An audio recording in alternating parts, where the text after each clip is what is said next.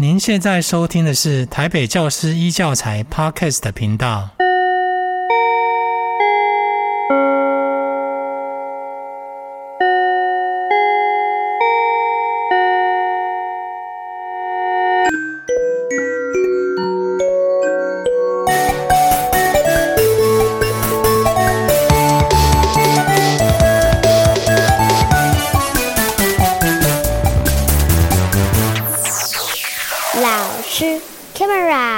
迎各位听众来到老师 Camera 节目，我是今天的主持人林玉怡。呃，今天我们邀请了一个非常非常棒的来宾，他是我们台北市景星国中的音乐老师张巧燕老师，欢迎。谢谢玉怡老师的邀请，让我有这个荣幸来跟大家聊聊天。各位听众好，我是啊、呃、景星国中的音乐老师巧燕老师。巧燕老师呢，他是非常非常忙碌。集所有这个优点于一身的一个音乐老师，不但是要教音乐、带乐团，还要执行行政，同时家庭、孩子，然后父母各方面，我真的觉得您真的是最标准的夹心组。谢谢易老师。其实很多老师都像我这样子，在教育场合有很多的付出。没错。那我们今天来聊一聊，嗯，我觉得我最羡慕的就是乔云老师的这个爱情。这个事情呢，因为我是他先生的粉丝，就是呢，乔英老师的先生呢是在这个非常非常有名的一个家具的公司担任行销总监。然后呢，呃，我常看他的文章哈。那因为我发现呢，乔英老师他虽然是音乐老师，可是他先生呢也是很有美感。虽然他不是念音乐的，可是他却是有很多很多在生活上的创意，在生活中的美学。我想要跟乔英老师来一起来聊。聊一聊您的爱情故事。哇，一开始就觉得歪楼了。本来玉老师邀我来的时候，我们好像要来谈谈音乐教育啊，谈谈艺术教育。哎，怎么变成要聊我的爱情故事了？哦，这样这个很有趣啊，更有趣啊。是，我也很乐意来跟大家分享。嗯，我觉得呃，感情生活的稳定啊，或者是同时的确是一个人呢，呃，能够成长，或者是嗯。能够有让自己的嗯付出，或是自己的呃工作可以稳定的一个非常大的动力哦。那可以。真的有点害羞，但是呢，我觉得真的可以来跟大家分享一下。哎，我跟我老公呢，呃，在我们认识的时候，他让我觉得最惊讶跟吸引我的地方哦。那我从小到大，我从幼稚园开始呢，就是在这个音乐班学习跟成长。那我们从音乐班到大学，嗯，就是一直都要很努力的在呃古典音乐，所谓的古典音乐里面学习。嗯，那都要跟那些已经过世很久的音乐家，然后去背他的生平啊，或者去背他的呃曲子，然后呢，他的曲目、他的特色等等的。所以呢，每天呃躺着听、坐着听、站着听，通通都是在古典音乐。那我跟我的先生呢是在大学认识的，我们都是念辅仁大学。那他是大传系，是。那我很惊讶的发现呢，他听的音乐呢非常的广泛。他听了很多的电影配乐，他有时候呢会在这个呃那时候有台北爱乐已经有了，然后他就会突然问我说：“哎，你猜这是什么音乐？”刚开始我都以为很像是古典音乐，例如其实他给我听的是嗯蝙蝠侠的电影配乐，嗯，可是呢那个磅礴的感觉其实都是用管弦乐演奏出来的，真的不输交响曲。然后我就会发现，哎，原来我听的音乐其实还蛮狭窄的。在他所听的呃电影配乐啊，或者呢他所喜欢听的一些嗯摇滚音乐啊，我都会觉得，哎，这个跟我平常所听到的世界差很多。那这些音乐里面呢，也有它自己存在的美感。所以有时候那时候我们在呃很喜欢玩那个听音乐的你听我猜的测验啊，我常常呢都以为这是什么古典音乐吗？我怎么没有听过这交响曲？可是它往往都是电影配乐。那我觉得很棒的一点是，呃，当时呢我的男朋友他就会也很呃很也很喜欢听看看古典音乐里面的这个内容，所以呢他也常常呢会去听，然后。要我呃帮他挑选，比如说啊维瓦蒂的四季啊，或者是这个贝多芬的音乐，他常常呢也会呃去认真的去追寻，说，哎，这里面哪一些的音乐听起来其实真的很像电影配乐。所以我觉得他在听音乐的时候，他的脑袋里面他好像会出现一些画面，我们就会就着这些画面呢来做讨论。当然呢，这也是我们在约会的时候非常重要的一个。成功的元素，他追我的元素，这样子棒哦！就是两个人在约会那个画面，大家可以想象，手牵着手，然后一起听着音乐，讨论着音乐的内容，哇，这真的是，真的是羡煞多少少女。但是我们常常呢，会为了一件事情而吵架，就是呢，比如说这个电台里面跑出来的声音，我会问他说：“哎，那你猜这是什么乐器？”他总是把 oboe，也就是双簧管这个乐器，说成得意洋洋的说成这个一定是。Clarinet，单簧管。是，我说为什么呢？你不觉得这声音听起来扁扁的吗？他说不会啊，为什么是扁扁的呢？那因为我们小时候都会听彼得与狼，嗯，然后彼得与狼里面的那个鸭子扁扁的声音就是双簧管的声音，那他就会觉得不会，我听起来不会这样子的感觉啊，他反而觉得 Clarinet 单簧管非常扁扁的。了解。所以我那时候就因为那时候我已经是呃在国中教书了，我就觉得好特别哦。为什么他的耳朵是这样子的？他为什么听起来的音色会跟我在音乐班学习的音色的形容词是不一样的？然后，那我的学生又听起来又是怎么样呢？所以我觉得，我有时候会拿我先生，我那时候的男友当实验，然后让他听说：“哎，那你觉得这一段听起来是什么样的感觉？这个乐器的音色听起来是什么样的感觉？借此呢，来窥知说，哎。”那我的学生听起来会是什么样的感觉？因为我是从小都在音乐班系统长大，我在音乐班的系统学习，所以我们的教育呢，会不知道我的成长背景会让我不知道说，那一般的学生或是一般人在听音乐的时候，他的想法是什么样子，他的形容词会是什么样子。所以呢，嗯，我会很有很多事情在关于音乐的部分呢，跟我先生。跟我当时的男朋友聊，但我也觉得他很特别的地方是，他对音乐的喜好度、接受的范围是很广的。然后他其实会主动去追寻，呃，听不同的音乐。即便是现在哦，他回到家，他是不能没有音乐的。他回到家呢，一定就会打开音乐，不管他是在吃饭啊，或者是洗碗啊，或者是工作。从古典音乐到 rock and roll，到 rap，到这个。哦，非常现代的，或者是非常古典的，或是爵士乐，它都是可以听，范围是非常非常广的。但是呢，我一听音乐，我就会去分析它。所以其实当我在工作的时候，我其实不太听音乐的。然后我一听音乐，我就会觉得，哎，这个曲式是什么？那个节奏是什么？这个和声是什么？有时候我会觉得听音乐对我来说，对我这个音乐老师来说，它好像是一个工作。对，所以呢，我老公常常说，哎，这个。比如说，我有时候必须要听最新的流行歌曲，可是呢，我在听它的时候，并没有在享受它，而是在分析它，分析它，或者是思考说它它是什么风格。对，甚至想说，哎，我这个可以用在什么样子的？比如说毕业典礼啊，或者是我要教我学生唱的时候，我应该怎么样做分段啊？那节奏里面会有什么困难的？然后他就会觉得说，哇，你这样子会不会太累了？音乐对你来说并不是一个享受，所以我有时候会很喜欢跟随他去听各种不一样的。那我就会问我老公说，哎，那你当学生的时候，你的音乐老师给你听什么呢？他说。没有听什么，可是我永远记得我们要考一首歌曲，就是舒伯特的《野玫瑰》哦。然后那首歌呢，会有一个比较高音的，对。然后他就觉得当时他是在唱不上去，他就会觉得《野玫瑰》怎么这么难听。他对国中的音乐课的记忆是这个样子，对。不过相信也在他的这样子一个或许不是音乐人出身的背景之下，带领你到一个新的音乐角度，能够看见虽然是你的专长，但是对于音乐又有一个新的见解，而且打开了一个更宽广的视野。我觉得这件事也引导了你们在接下来的相处。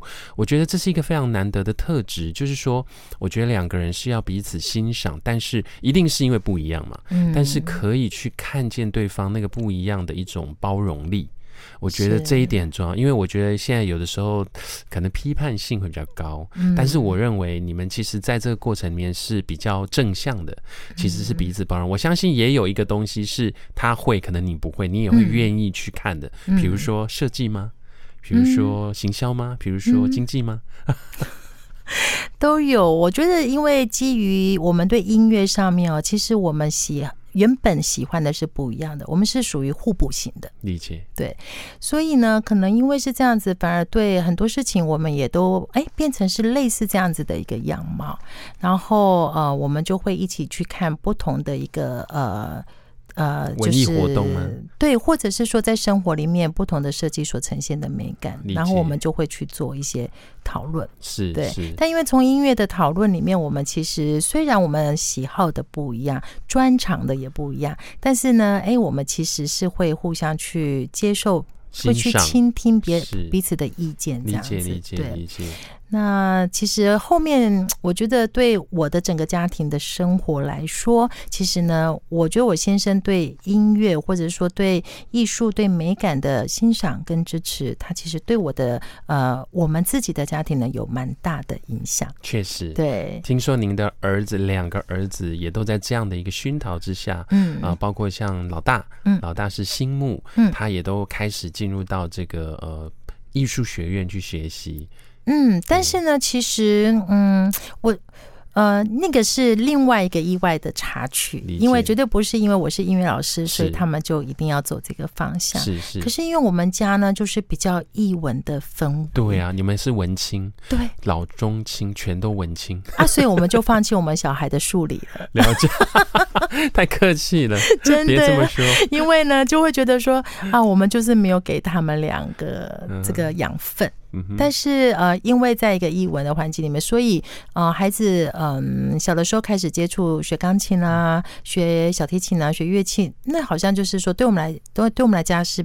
对我们家来说是比较 easy 的事情，是生活的一部分。对，可是呢，其实如果呃，玉老师，你的孩子如果有在学音乐、学钢琴的话，就会知道那个过程。每天要催他弹琴，很恐怖。然后呢，还要去逼，对，你今天要不要考级数？是。然后你是不是曲子练多久？你怎么一个月都还在学这一首啊？对，这是一个战争。尤其是小提琴，对，那个很像杀鸡，对，那个音准两年了，怎么还像杀猪一样？超级可怕。的 那有时候我们两个孩子呢，就是一个在练琴，一个在练钢琴，一个在拉小提琴，就整个家闹哄哄的。对，那我就要督促他。可是我从小到大，我就是在音乐班的环境，是，所以我们在整个琴房呢，所有的同学呢，在演奏。练习不同的乐器，我们的耳朵里面其实很习惯，我们还是可以听得到自己。可是我老公就会超级的焦虑吗？受不了就哇，实在没有办法。但是呢，他还是会很努力的去鼓励孩子说：“哎，我觉得你们有进步。”然后就戴起他的耳机在那边洗碗。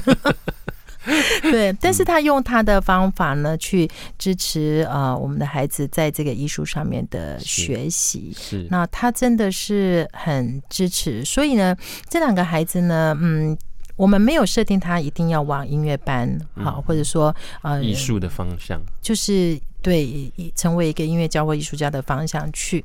那他们自己呢，其实会在这里面的学习是比较有弹性空间跟开心的。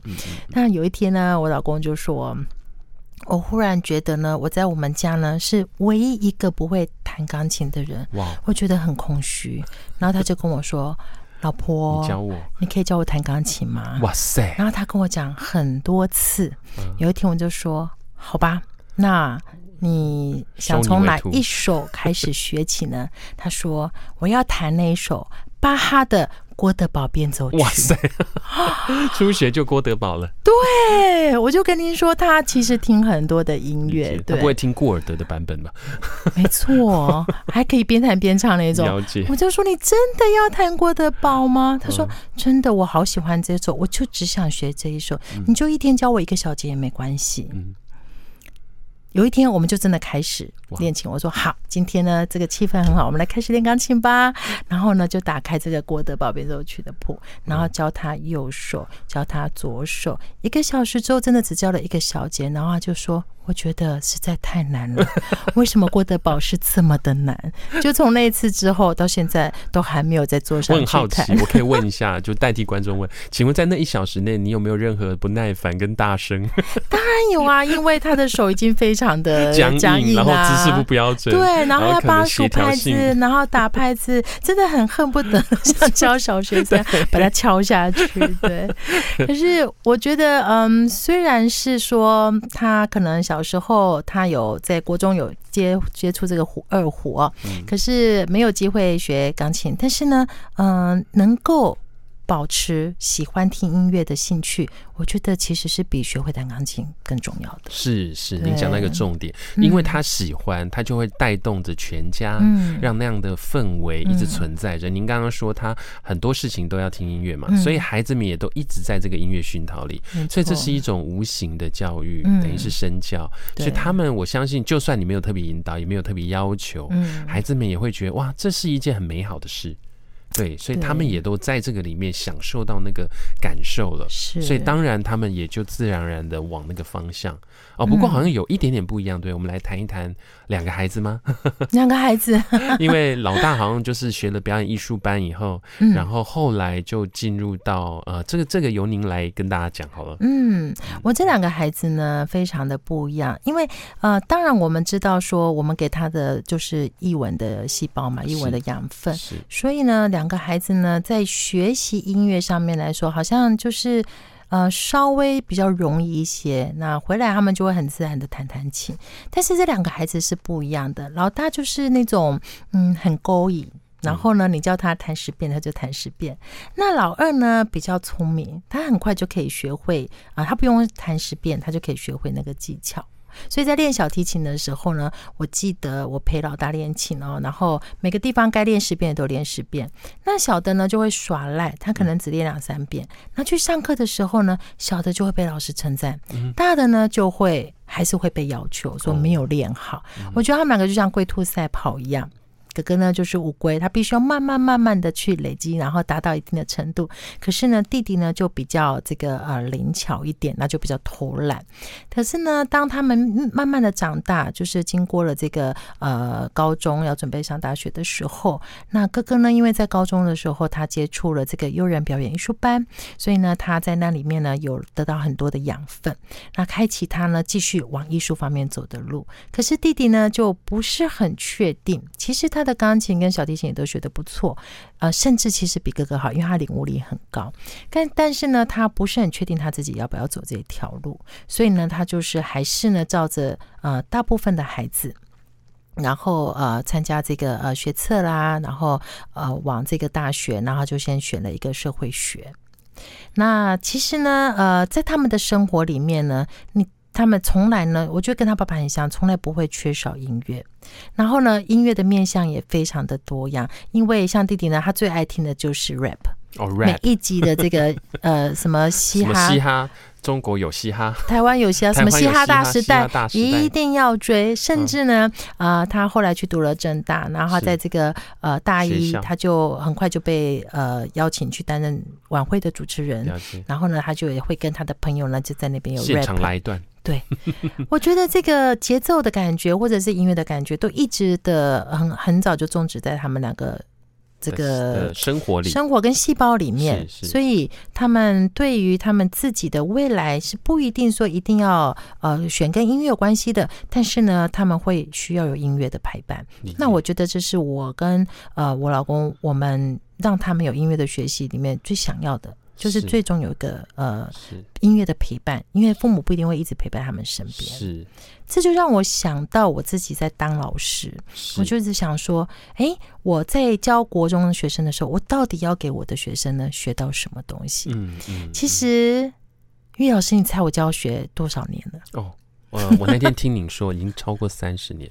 对呀，已经三十年了，厉害的数字。但是呢，回首最刚开始当老师的，其实那是忘不了的。是，刚大学毕业，然后去当老师的时候，实在是不太清楚，说我到底要教学生什么，然后就把在大学学的呢用在我们的学生身上。那学生又没有办法学会的时候，就是啊，其实心里面很急，然后甚至会用很填鸭式的方式去教导学生。那其实呢，学生的表情你就可以看得出来说，他们并不快乐，对，那我也不快乐，因为我觉得我都在对牛弹琴，对，强迫他们做他们不想做的事，对，然后我就每天都很想辞职哦，真的，每天都很想辞职哦。然后呢，一年到第二年到第三年到第十年的时候，我慢慢的从学生的回馈里面，我慢慢的感受到呢，他们有喜爱音乐的。有一天呢，我突然想清楚了，哎，我一年呢，那时候一个班呢，大概有四十个学生。一个礼拜呢要教二十四节课，那这样子呢算起来，我一个月呃，就我一年一个学年大概要教一千一一千多快两千的这个学生。如果呢只要有一百位学生呢，他因为我的音乐课，他觉得喜欢音乐。将来呢，他愿意买票进去国家音乐厅，好，或是进去任何一个音乐厅去欣赏音乐的话，哇，那我那些在这个呃当音乐家或当演奏家或在乐团工作的同学们或者学长姐们，他们就有饭吃了，因为他们就会有。源源不绝的观众来欣赏他们的演出，那时候呢，我就会觉得，哎，我当普通国中的音乐老师呢是非常有价值的，因为我们可以影响很多的学生，他会去喜欢音乐，但是呢，绝对要修正我原来的教法。否则呢，像我那种刚呃出社会的时候，那种填鸭式的教学生呢，呃背音乐、听音乐用背的那种方式，其实是很不开心、很不快乐的。所以对比我看我的小孩呢，他会喜欢 rap 啊，他会喜欢创作啊，他会喜欢打爵士鼓啊，这些都是因为呢，呃，他在这个。普通国中的教育里面，因为有了艺术教育，因为它有不同的呃多元的方式呢，去接触音乐，不像我们以前就是学钢琴、弹钢琴，然后呢啊、听音乐，听贝多芬、听莫扎特。现在的音乐的多元，让他们的生活呢，其实有了更不一样的一个美好的。支撑跟陪伴，确实、欸，这个感觉非常不容易。嗯、我觉得乔韵老师讲出了我们现在这一代整个在音乐的普世的价值观，对于音乐素养，嗯，对于整个生活面向，要把音乐当做我们的一种欣赏的一部分，嗯，能够让孩子们自然而然的去感受跟喜欢，嗯、而并不是说哦，因为想要让他们。有这样的技能，所以就强迫他们把这些东西吃进去。我想那样子的方法会导致反效果，因为我也有很多朋友，他们到最后都跟我说，音乐老师就是让我，他可能就骂我不会看五线谱，骂我吹直笛走音，但所以从此我就再也不喜欢音乐。我每次听到这样的例子，我都很难过，因为我会觉得他的一生的音乐门票少了好多。不是啦，应该是说，没错，他的这个一生对于音乐的这种亲近感，又好像因为这样。这样子的关系很可惜，所以我自己也觉得应该要帮助，不管是年轻人或者是长辈，maybe 是在上班的爸爸妈妈，大家都应该重新的再看一次音乐，再听一次音乐。是对，所以相信这也是成为您在教学中现在引导孩子一个非常重要的一种一种想法。没错，我在当呃我在来到台北景星国中教书的时候呢，我有一天呢，我就在思考啊。嗯，很多我看我自己的孩子遇到的老师，或者是我有，就我听到有一些老师，他很喜欢呢，呃，让孩子呢学期末做才艺表演。嗯，那才艺表演呢是要表演什么才艺呢？都可以。嗯，老师说都可以。那你会弹钢琴就弹钢琴，你会拉小提琴就拉小提琴，不然就唱歌，不然就说笑话。那可是呢，他会弹钢琴不一定是音乐老师教的啊。对啊，他会拉小提琴，也不是这个音乐老师教的。对那为什么你要用这个才艺表演来帮他打分数？哦，所以我就想说，哎，那我在这里教书的话呢，我希望我能够教我的学生呢，呃，一些呃演奏的能力，让他们有勇气、有机会可以把自己会的东西搬上台。那可是呢，我也要让他们表演。可是呢，我希望他表演的是他在。我教他的时候学到的，是。于是呢，我就开始呢，呃，就是去慢慢的架构我的班级音乐会。理解。对，那我们从这个国一的时候开始，七年级又开始，慢慢的带他们呢，呃，有机会，比如说呢，在这个第一学期九月进来了之后，那就要学直笛嘛。那到呃十二月的时候，应该就会吹奏那个 Jingle Bell 那个曲子，嗯嗯嗯，那我们就叫做圣诞老公公进城来。那他们就六个人一组呢，有人会吹这个直笛，然后有人呢就用呃乐器呢把它搭配上来。慢慢的呢，到八年级我们叫他们弹爵士，呃，打爵士鼓，然后组 band，一个班呢大概三十个学生，现在差不多三十个学生，然后呢大概呃五个人一个 band，然后六个人六呃总共六组这样子。那组 band 的时候呢，你就会让学生呢去发现说，哎，他是不是呃适合选择当主唱，或是适合去选择当爵士鼓手，或者是呢他来吹直笛，或者是打沙铃，或是他可以弹 keyboard 啊，那他去。发展、发掘自己呢？诶，适合在哪一个位置？然后发展自己的潜能。到九年级的时候呢，我们就真的要把这个我的班级音乐会把它呈现。所以呢，那他如果想要跟人家组 band，他就去组 band；或者他想要独奏，他就去独奏。好，也许那个独奏的乐器不是我教的，但是呢，他已经有足够的信心呢，可以在这个从七年级到九年级的学习的过程当中把它呈现出来，然后呢，我就跟学生说：“哎，我们现在要看音乐会了，可是我们需要观众啊，那你们呢，要不要去邀请你们的任课老师来？嗯，全班呢，如果邀请到一位任课老师呢，全班就加五分了。哇！如果数学老师来，社会科老师来，呃，国文老科老师来啊，来一个就加五分哦。那如果导师来的话，就加十分哦，全班哦。那导师为什么这么重要呢？因为他们就像在学校的。”妈妈或者是爸爸这样子，所以很想要看到自己的孩子的一个表现。可是他可能那节有课啊，所以呢，如果老师为了为了帮你们，为了来听你的音乐会，然后帮呃为了你们调调课的话，那真的是很不容易的一件事情。那所以呢，也可以邀请教务主任来啊，学务主任来啊，甚至校长，那就有不同的加分。结果你知道吗？这么多年来，我们大概办了我的班级音乐会大概十五年哦。然后呢，我们常常会听到哦，音乐老师常会听到，数学老师会说：“哇，这个孩子呢，在我的课上面常常都是在睡觉的。没想到他这么会唱歌，或者没想到他这么会打鼓，没想到他在舞台是这么的帅气。”我们的音乐会呢是不能够，就是不插电的，就不能够播那个伴唱或者是卡拉 OK 这样子，全部都是要自己配的。哪怕他只是打沙铃、摇沙铃，或者是打三角铁，他都要很在那个时间点上面准时的演奏出来，那都是非常不容易。所以孩子在这里呢，会展现跟别人合奏。或者是呢，展现自己的勇气跟自信，在大家的面前呈现出来，那非常非常不容易。可是呢，在其他的科目老师来看，会看到他不同的亮点。所以呢，我觉得啊、音乐教育在不同的孩子身上，其实呢，我们会去必须要去启发他的一个开关。也许呢，他在这个呃。呃，学科上面来说，并没有那么的有信心，或者是有成就感。可是呢，我们可以开启他的开关，去让他知道说，哎，我可以在不同的方面呢，让自己有一些新的可能，新的可能，或是有一些这个被肯定的点。呃就是说，每个孩子天生我材必有用。嗯，我觉得从您的班级音乐会里面，让老师彻彻底底的看见每个孩子在不同的角度里可以被肯定的面向，我觉得这非常重要。哎，因为呃。我们刚刚谈了很多音乐教育，但我相信在聆听这节目的很多观众，可能不一定是学音乐，不一定是音乐老师，但是我们其实都很想要让所有的人感受一件事，就是说，其实不只是音乐，所有的艺术都一样，它是可以帮助每一个孩子建立自信，找到他自己的可能，并且透过艺术的发想、想象力，或者是一些不同的角度，可以让他学会去体会别人，嗯同理心，感受人家创作的意念。甚至可以去跟别人对话，开启沟通，嗯，也能够找到一个自己愿意努力的方向。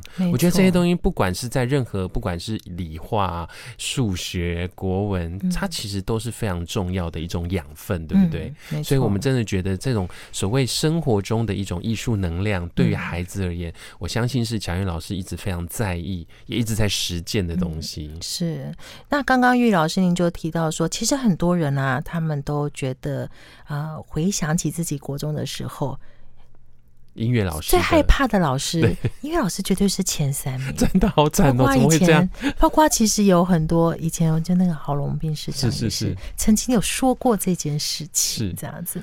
那为什么呢？其实音乐很特别的是，它是一个理性跟感性兼具的。对，没错，你必须很理性的把拍子、对音准都要要求到非常的精确。可是你在有了这些理性的呃架构下，你可以很感性的去诠释或者去抒发。对，没错。对，所以为什么音乐老师那么的严格？应该是说理性跟感性缺一不可。嗯，所以其实音乐老师他某种程度也会是希望自己，也希望孩子们在这里面有一些学习跟成长。是啊，是。但当然，我们不得不说，全天下的老师都是希望孩子好。嗯，不管过去或现在，大家都是在不同的角度去激发孩子。对，我想没有谁是对，谁是错。嗯，只是说孩子们在整个学习过程，时代在转变。嗯，大家会开始有不同的可能性，去找到他自己的一些方向。是，所以我觉得。现阶段的音乐老师好像慢慢也都开始改变了，对不对？不一样。其实现在学习音乐比较幸福哎、欸，真的哈、哦。对，怎么说？我想。因为我觉得，就从九年一贯之后，然后又到现在的一零八课纲的改变，嗯、那呃呃，我们老师其实呃一再的被提醒，所有的学习呢要跟生活经验。产生连接是，那学习起来才有意义。是对啊。那以音乐或者是艺术教育来看，我们希望呢，呃，学生或者我们自己呢，都很希望看到生活周遭里面是美的，是，是舒服的。是舒服这件事情蛮重要的。对，比如说呢，我们自己在呃。买了新家，新家落成，然后呢，装潢的时候，嗯、有时候呢，你如果仔细去看，你会发现呢，瓷砖贴的整不整齐，嗯、有没有对齐这件事情呢，嗯、其实是很重要的。嗯、如果呢，有稍微有一点点没有对齐，或是那个缝隙没有一样的时候，你就会觉得看起来很不舒服，舒服，而且它陪伴你很久。对，那可是呢，在这个呃施工的过程里面，非常仰赖施工的人，他是怎么样的去看待这件事情？对啊。他的一个小动作影响了你，应该至少十年以上。没错，那比如说有时候电灯的开关的位置啊，或者是说，哎，之之之后的这个你的家饰的摆设啊，嗯、其实都会影响到你生活的经验。没错，像呃，我记得有一位这个美术老师，他就教学生说，哎，我们来去野餐。我们在野餐的时候呢，我们怎么摆盘？我们摆盘的时候会不会影响我们的食欲？因为呢，好的摆盘就会刺激影响我们的这个视觉的感官。嗯、对，所以我觉得现在我们的呃学习，特别是艺术的学习呢，是非常不一样的。它其实呢就不会说再那么的要求说你一定要会乐器，你一定要会看五线谱。那么踏进去音乐的门槛呢，大大的降低。特别是呃科技的这个呃辅具，嗯嗯，就是比如说 iPad 啊，嗯嗯那 iPad 里面有非常多的 App 啊。然后就会让我们的孩子呢，在想要把他的创作的理念或者他的想法呢放进去执行的时候，是门槛是降低的。所以以前我们在学音乐的时候，你一定要很会算拍子，很会看五线谱。现在就不一定是这样子的。所以呢，我以前呢会教学生呢做一个作业，叫做呃。谱出心中的乐音，因为我一直相信说，每个人心中呢都会有自己的音乐，只是他不知道该怎么样把它表现出来。所以以前呢，不要呃不太强调说你一定要很会教呃你。呃，以前可能会强调说你要教学生会看五线谱，嗯，但是其实呢，数字谱也是很好，就是简谱。那数字谱呢，在数学里面它就是数字，嗯、可是很妙的是在音乐里面呢，它是音高哎，对，它是有音高的。所以呢，从数字呢去转个理念变成是音乐的时候，他呃学生呢有时候都会很惊讶说哦。原来他是可以被演奏的，那他被演奏呢，他就会跟他心中看到的、想到的，或者是他偶尔呢，在某一个片段，他可能会想起一段音乐，他就会做一些。连接这样子，嗯嗯、那他跟他的生活呢就会产生一些共鸣。嗯、又或者说，学生在创作 rap 的时候，其实呢，他对他的生活其实是有一些感知的。嗯嗯，他会有一些不满呐、有一些呃，有些想法，对，要抒发，对，嗯、那其实就会跟着这个节奏呢，有一些呃结合，那就可以把那个想法给。实践出来，而且它是用唱的，半念半唱，嗯，是一种蛮，是一种不一样的表达，可以让他不一定要这么震惊，或者是 maybe 他不太会沟通，是，他也可以透过这个方式去宣泄，去去去讲出他的心事。那每个时代它都会有不同的音乐，是。不同的这个嗯氛围，然后所代表的一种风格，嗯。对。即便是说我们不愿意，不会很想要强调说承认说我们听过小虎队，但是呢，可是其实呢，那，那个时代的小虎队，啊、然后跟现在学生听的歌曲呢，其实是差很多的。多嗯、但是呢，都在呈现的是不同的阶段，那个音乐所要展现出那个时代的生命力，那就是一种美感。确实，对啊，应该是说每个世代都有属于他们的音乐，嗯、也有属于那个世代的人，嗯、就是我们嘛。嗯、在那个世代中所感受到的青春样貌，甚至我听到一些声音，我会有光影，甚至那个画面很鲜明，就会出来。只要一秒，大家可以试试看哦。嗯、有一些你在年轻时候听的音乐，你只要放它，只要是花一秒，你就瞬间进去了。我觉得那个东西是无法被取代的。嗯，我觉得这件事您说，我非常认同。所以我觉得当现在当英语老师也。也还蛮幸福，但是也蛮辛苦的。我先讲幸福的部分，就是说，哎是，其实我们会很努力的想要把呃在生活上面的音乐，或是像刚刚玉老师说的，能够呃想到那个画面的声音，好去把它。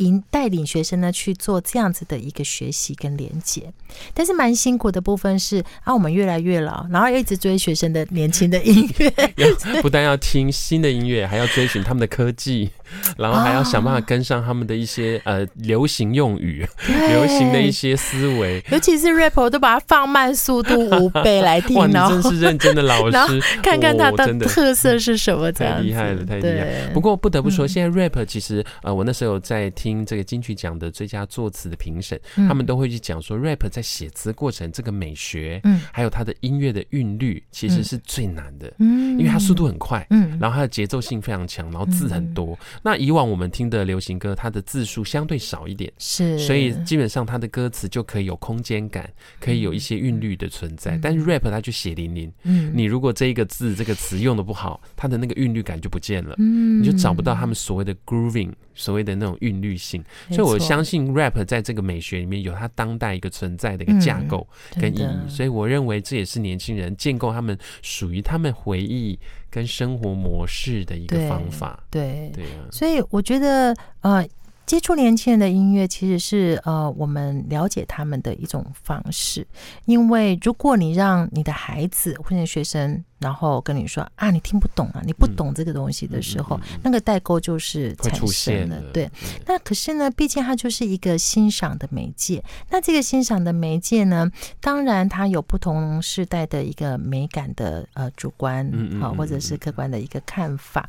可是呢，我觉得音乐教育，或者是我们把它拉开一点，变成是艺术教育来看的话，那其实它是嗯，在所有的学习里面来说是。非常重要的，因为它可以陪伴我们人一一辈子，一辈子你都会觉得说呢，啊、你是有支撑、有陪伴的，一辈子你都会觉得说，哎，我想要看见、听见美好的事情，然后让它影响在我的家庭、我的孩子。我的这个嗯，生活的周遭里面，我的好友、我的家人，这样子。是，对，哇，这是太棒的一个建议了。嗯，我想在节目的后段，我们想要请乔英老师给我们全国的呃，不管是哪一个领域的老师，呃，跟说说几句话，给大家一些分享经验。嗯好，强毅老师，您有什么样的一个想法？嗯，我觉得纵观我这三十年的教学经验啊，其实是 实在是蛮长的一段时间。那我也看到啊、呃，就是教育的一些变化，但是不变的是。呃，老师，你教学的初衷是什么？那当我们在教的不同的科目里面，如果我们都能够去想说，哎，我们会为孩子呢这一个呃他的人生里面带来什么样子的帮助？不光只是追逐分数。那我觉得我很庆幸，我当的是音乐老师，我教的是音乐。这音乐呢，它并没有嗯那个叫做什么进度的压力。嗯。但是呢，我觉得他有那种呃，我希望你多学一点，因为呢，我希望你。多看、多听、多感受到那个美好的部分，因为我知道，当你开心的时候，当你不开心的时候，当你失望、难过的时候，其实呢，这些是会陪伴着你的。就在昨天呢，我有一位学生回来看我，他已经二十六岁了，然后他呃毕业应该是十三年了。那他是十三年前呢，我在带着地团的。我在当指挥，那他是我的其中的一个团员。然后呢，我们那一年呢，就是开了一场音乐会。那那场音乐会的名字呢，是那个团的孩子们自己取的，叫做叫做“敌不住的好声音”。敌就是直敌的敌不住的好声音。对，那我们就用了那样子的标题，我们就做了一个海报，这样子。他还把那个票根呢带回来给我看。然后呢，这个孩子呢，他现在是一个语言治疗师，他已经在工作了。然后他在中间呢，呃，经历过高中、大学学习的一些挫折，是蛮大的挫折，因为他给自己压力太大了，甚至呢，有了这个忧郁的一些状况，他有时候不太容易走出来。可是呢，他回来呢，他就只想要来找我，因为他告诉我说。当时呢，在子弟团里面，当时的那个学习音乐的氛围呢，是他常常回想起来国中生活里面最精彩的一个部分。所以他现在呢，当他有时候走不出来的时候呢，他也会想要去听音乐。好，不论是直笛的音乐，或者是呃，就是各种的音乐，他会觉得音乐呢，是他在呃低潮的时候，他会想要找到的一个支持。那我就会觉得哇，那我们所做的这些努力的是非常感动的。所以呢，记得呃，你的初衷是非常重要。我们希望带给孩子的是美好的音乐人生。真的，我相信每位老师如果听到孩子是这样说，那心中的感动跟这种啊、呃、一辈子无法言喻的一种生命交汇的能量，我觉得这件事绝对是一个人最大的一种。动力来源，嗯，我也是可以感受到乔云老师所讲这件事所带来一个震撼感。那我希望，其实各位老师或或者是各位家长、各位同学们，大家如果有这样子的一种呃心情，也可以把它传递下去。嗯，我们就是带给别人感动，带给别人正向的一些影响。嗯，那今天很开心，谢谢乔英老师能够跟我们聊了这么多，从您的爱情，然后到先生，到孩子，再到音乐教育带给我们。每一个人，好艺术教育的一些能量，嗯，然后再到最后给所有老师的一个打气，真的很宝贵的一个谈谈话。谢谢玉老师给我的机会，谢谢。